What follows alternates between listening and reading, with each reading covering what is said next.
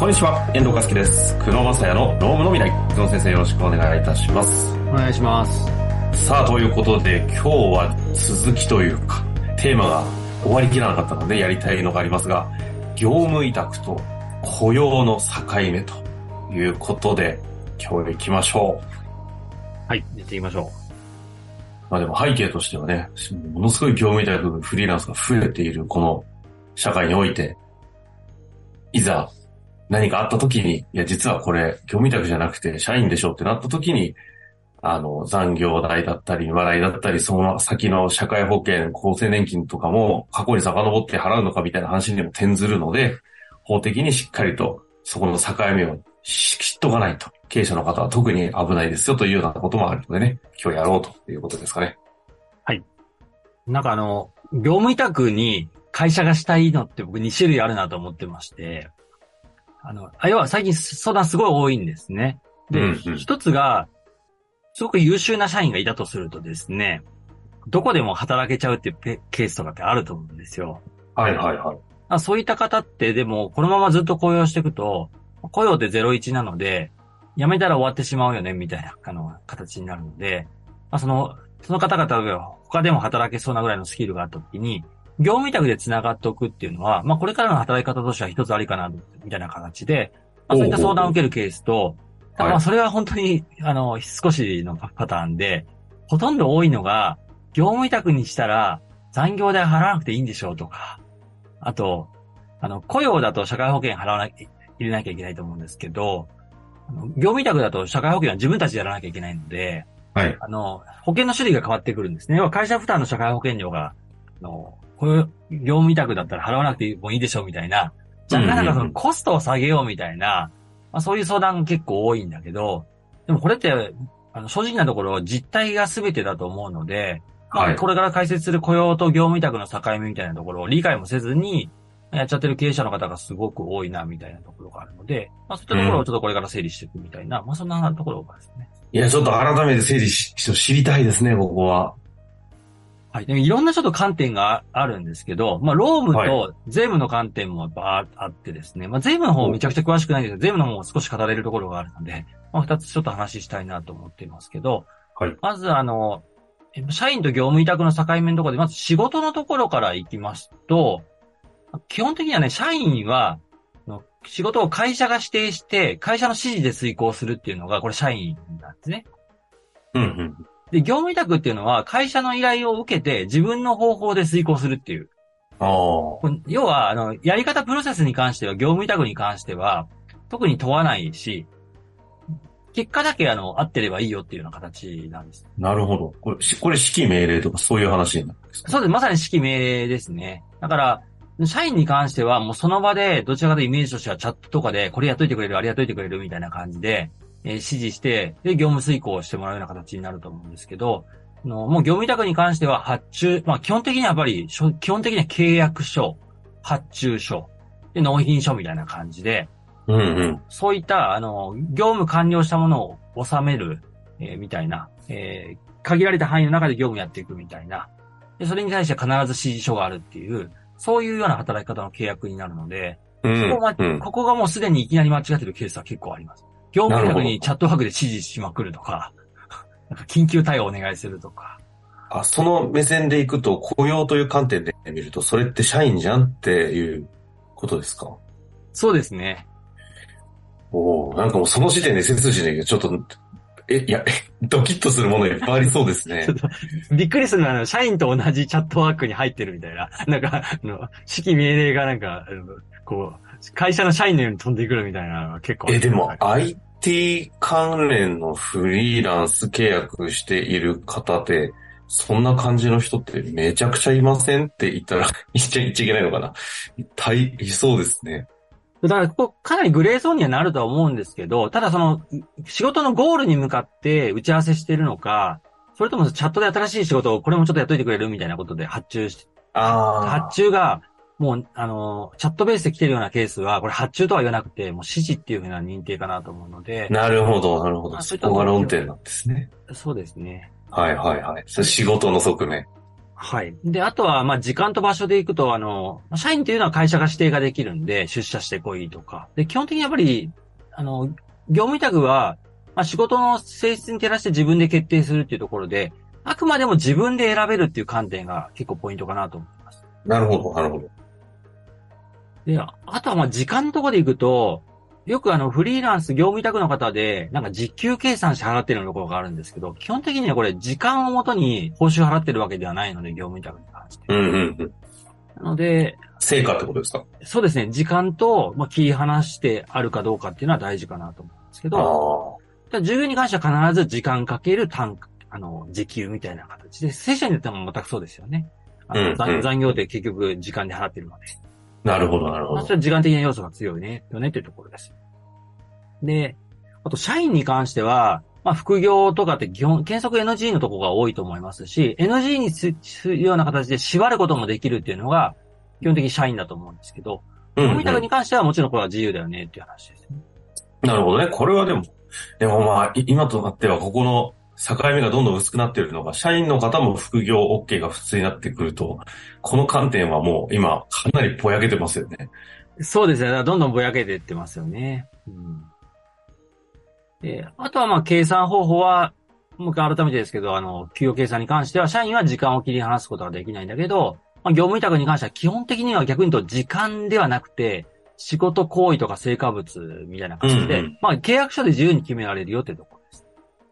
なるほどですね。計算方法では、給給与の計算。そうです。給与とか報酬ですかね。報酬の報酬か。なるほど。で、社員に関しては、まあ、給与とか賞与とか退職金みたいなことで支払いがありまして、で、業務委託に関しては、まあ、報酬で払われるよねっていうところです。えーまあ、業務委託料。そうですね。そうですよね。なんか境目を改めてこうやって、これはな整理していただくと、あの、なおさらググレー多いなっていう感じですね。そうですね。で、なかなかあの、こう、境目をはっきりしていくことが大事だよみたいなところがありまして、はい、ではい。ちょっと保険料のは、ちょっとあと、まあ、揉めるタイミングというか、な、なぜ揉めるのかっていう話を先にした上で、ああまあ、こういうとこやってよおくといいよみたいな話がいいのかなと思ってるんですけど、基本的に何が違うんですかっていうとですね、まあ、社員とあの業務委託のところでいくと、あ基本的に社員の方が、これはですね、まあいろいろ諸考え方はあると思うんですけど、まずは身分が安定してるってことはありますよね。あの、解雇を簡単にさせられないんで、うんうんうん。辞めさせられないよねっていう観点が一つ大きいかなと。雇用の保障がかなり強いと。でも、それって多分さすがに契約書で業務委託でスタートするわけなんで、そこで揉めるケースって僕はあんまりないなと思ってて、じゃあどこで揉めるのかっていうと、やっぱり社会保険制度が私大きいかなと思ってて、うん。で、一つが社員は、あの、労災保険っていうのがあります。はい。で、あとは厚生年金と、国民年金は両方入るんで、厚生年金、健康保険っていうのが、大きく、あの、業務委託とちょっと違うところになりますよね。ほうほうほう。まあ、こまあ、個人の業務委託の方だと、労災入ってないケースが、前回のちょっとポッドキャストでもやりましたけど、特別加入みたいなことしてなかったりするのと、あと厚生年金にも入ってないので、まあ、若干、なんか老後の年金が薄いよね、みたいな感じで、薄い。はい、はい。要は社員だと厚生年金に対して、個人の方だと、何ですか、国民年金、基金。そう、国民年金基金入っていれば、まあ、かなり真面目にやられてる方かなとは思う大体これは入ってないので、国民年金の1階建て部分しかないっていうのが違いってことですかね。そうですね。あとは、まあ、フリーランスの方だと、小規模共済みたいなもの入れるし、確定拠出年金の個人型みたいなことも、ちょっとマニアックな話になっちゃうけど、入れるんで、まあ、個人で、そうですね、イデコを突き詰めていけば資産形成もしやすいし、あと個人事業主ってもちろん一番、まあ確定申告とかもできるんで、まあ本当に自立して、じまあ、事業の経費に関しては、あのーね、経費を落としたりするので、そうですね。ね手取りが増やせるっていうメリットもあると思うんですけど、ただ私やっぱり見てると、どこでも揉め揉めるかっていうと、やっぱり前回のあの、アマゾンのケースうん Amazon の労災。はい。はい。まあ、怪我した時に、あの、家族の方が、いや、もうこれって雇用だったんじゃないんですかみたいな感じで出てきたりだとか。うんうん。ご本人も、まあ、例えば重い障害になってしまったって話になると、もう求めるところがないので、あ、もしかしたらこれって、そうすると、社会保険上のなんかで揉めるときって、年金で揉めることもあんまなさそうじゃないですか。そう、そうですね。ただ年金で揉めないんですけど、厚生年金が、まあ、障害厚生年金とか遺族厚生年金みたいなものもあるので、だから、最終的には、あの、労災とかですね、あと、そういう年金、な、しょ、あしょ保障ですね。社会保障のところで、まあ、揉めるっていう形になりますか。ああ、でもやっぱ、やっぱ保証のとこですかね。え、ちなみにこれは社員さんの場合だと、えっ、と、労災とか、労災とかとか、労災ですかね。はい。で、それに基づく傷病手当とかが払われたりっていう保証はありますが、個人事業主の方ってそこの部分を担保しようとすると、前回のポッドキャストでやった特別加入に入らない以外は、な、何をするんですか？特別加入に入らない限りは、やっぱ民間保険にちゃんと入っておくとか。あ、いわゆるその、保険会社の保険。はい。ただ労災に当たるような保険ってあるんですか？いや、そ、そこまで手厚いのもないのと、所得保障系の保険はすっごい高いんですよね、現実的に考えたら。ほうほうほなので、まあ、労災ってもう正直激安だし、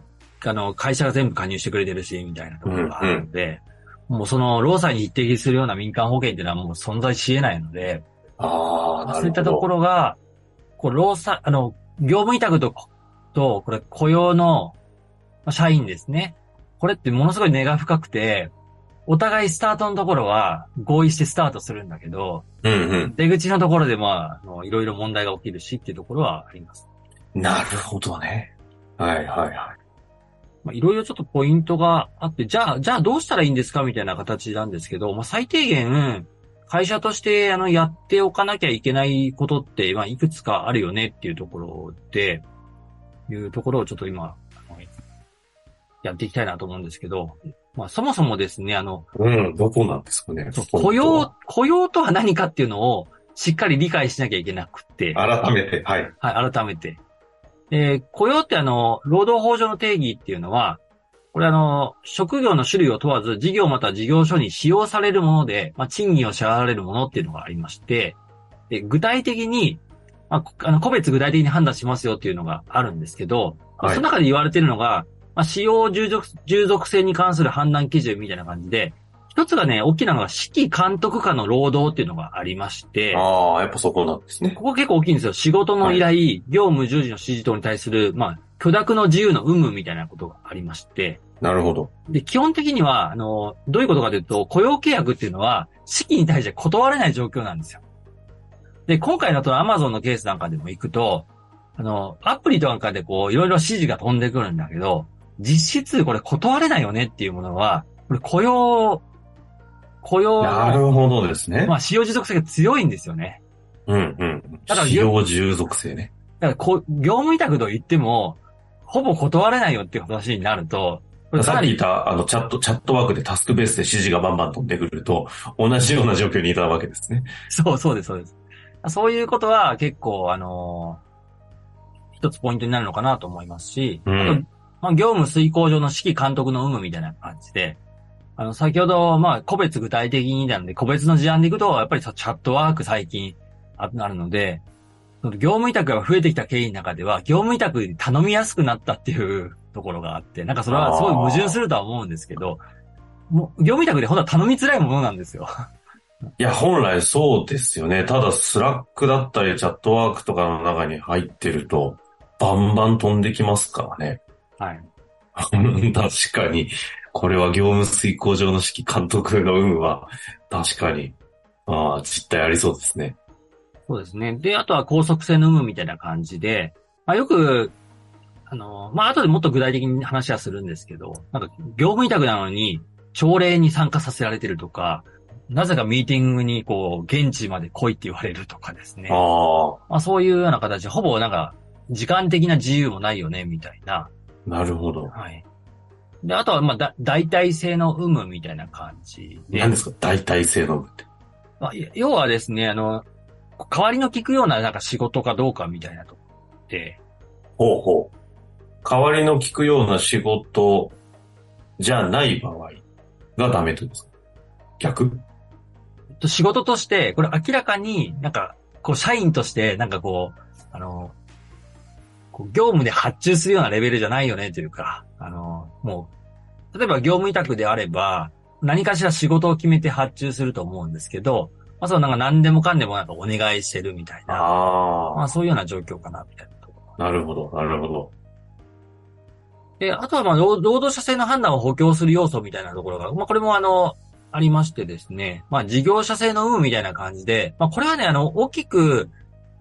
こう、ポイントになるかどうかっていうのは別問題で、よく質問は、あの、されるんですけど、例えばですけど、パソコンとかを貸与されてたケースとかだと、業務委託にこうならないケースが多いんじゃないか、みたいな。へえ、あ、なるほどね。要は自分の備品だったりっていうものは自分で準備するのが原則なはずなのに、もらってる時点で、社員じゃねということになると。そうですね。まあちょっとこのあたりを一回最後まとめて、そろそろ締めなきゃいけないですね。あの、やっていきたいなと思いますけど、最終的に何が、あの、こう、業、要は業務委託っていう風に、雇用で後からなるとややこしいよねってことなので、基本的に業務委託を強化していく必要があるんですよ。業務委託にするんだったらってことですね。なるほど。業務委託であることをちゃんと法的に、あの、実証していく必要があると。だから例えば、まあ時間と切り離すとか、あと業務委託には朝礼に参加させないとかですね。ああ。あと出勤義務を課さないとか、まあ勤務場所を制約しないとか、はいはいはい。あの専属専属性の有無で、まあうち専属だけじゃないよと。まあ他に働いてもいいよっていうふうにするとか、あと業務の指示方法をちょっと見直すとか、チャットの話ですね。ああ。で、あと納期とかで電話チャットとかで即時処理しろみたいなこともダメだし、うん。あと受注の発注をしっかりするとか、あと納ああ、品、曖昧にしない。納品検品みたいな感じで、じゃあこの仕事終わりましたねとかですね。あと経費の負担を、あと業務委託本人にさせるってことですよね。であと請求書発行してもらうとか。あとお金を給与みたいに服、服、あの、払わないってことですよね。あの、うんうんはあの定期に振り込むとかっていうのも良くないと思いますし、あとは何よりやっぱり契約書が大事かなと思って、まあちょっとその最後足早になっちゃいましたけど、そのあたりがポイントになるかなと思うんで、まあ業務委託を強化するということが一つポイントになるんじゃないかなと。今、バーッと項目を上げてくださっていましたけど、そういうところが逆に言うとチェック、業務委託であるかどうかの判断の基準になるので、はい。そこが曖昧だったりすると、あの、社員雇用というふうに解釈される可能性がありますよ、ということですかね。はい。ちょっと税務のところも触れたかったらちょっといけそうなかったですね。あ、税務観点もあるんですね。じゃあはいまたねタイミングで、ちょっと税務のね、切り口の方も、あの、境目という点においてはやっていきたいなと思いますが、まあ、ということで、今後ね、このフリーランスと社員の境目の曖昧性っていうのがどんどん問題化していくこともありそうですので、ちょっと改めてね、このタイミングで整理していただけたらなと思っております。何か、まあ、これに関して質問ありましたら、ぜひお待ちしております。ということで、この先生終わりましょう。ありがとうございました。ありがとうございました。本日の番組はいかがでしたか？この番組では、久野正也の質問を受け付けております。